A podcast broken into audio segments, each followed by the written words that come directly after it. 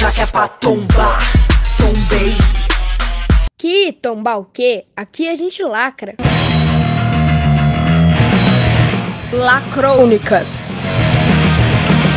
Já que é pra lacrar, lacrei.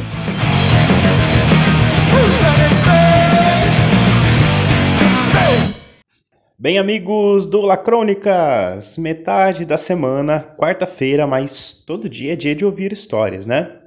E as de hoje são da turma do sexto B, mais especificamente dos nossos amigos Bruno, Isadora e Miguel Emiliano. É isso, vem com a gente. Bruno Henrique Antonin Gasparotto. O sentido sem sentido.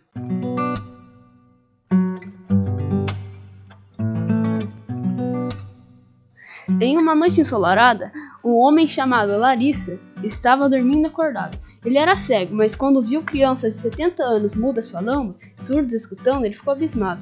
Então, em uma tarde triste, ele estava feliz assistindo Messi jogar vôlei no Vasco, mas ao mesmo tempo estava triste pelo Brasil não ter nenhuma Copa do Mundo.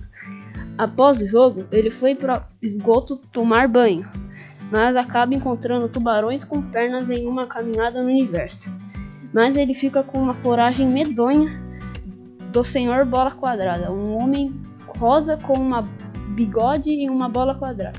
Então ele sai correndo lentamente para casa, até que ele dorme e descobre que tudo foi um pesadelo agradável.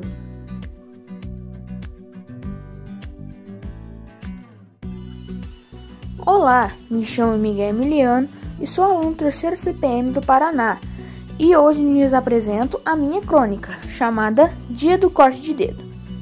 Ela começa assim: Uma vez estava na casa de minha avó. Aí chegou ao sofá dela, mas uma parte dele não se encaixava. Eu decidi tentar arrumar com uma faca e cortei o dedo. No momento, a única coisa que eu fiz foi gritar e chorar como se estivesse em um velório.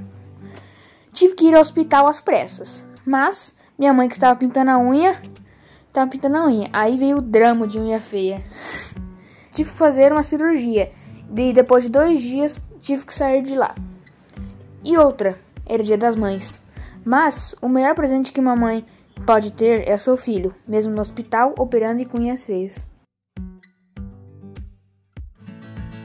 Isadora Beatriz do Couto. Título: Minha escola é maluca. Bom, minha escola é muito maluca. Um dia desses estava eu e, eu e umas amigas minhas conversando. E um menino chegou na gente e começou a entrar na nossa conversa. Nós começamos a falar com ele. E uns dias depois, ele falou que gostava de uma amiga nossa. E eles começaram a namorar. E um dia desses, nós três estávamos conversando e minha amiga falou: Eu gosto muito dele mesmo. E aí tem coisa! Responderam eu e minhas amigas. Nós, eu e minhas amigas, saímos de lá e encontramos o um menino e falamos: Fica de olho, tua namorada tá escondendo algo. Saímos de lá rindo um pouco e voltamos para a sala de aula. Passou uns dias e nossa amiga falou: Eu traí meu namorado mesmo. E deu o sinal e saímos da sala de aula. E encontramos o namorado dela e começamos a cantar a famosa, a famosa música para traídos. Tô falando por aí, bagulho sério, não se esqueça. Chifre é uma coisa que coloca na cabeça.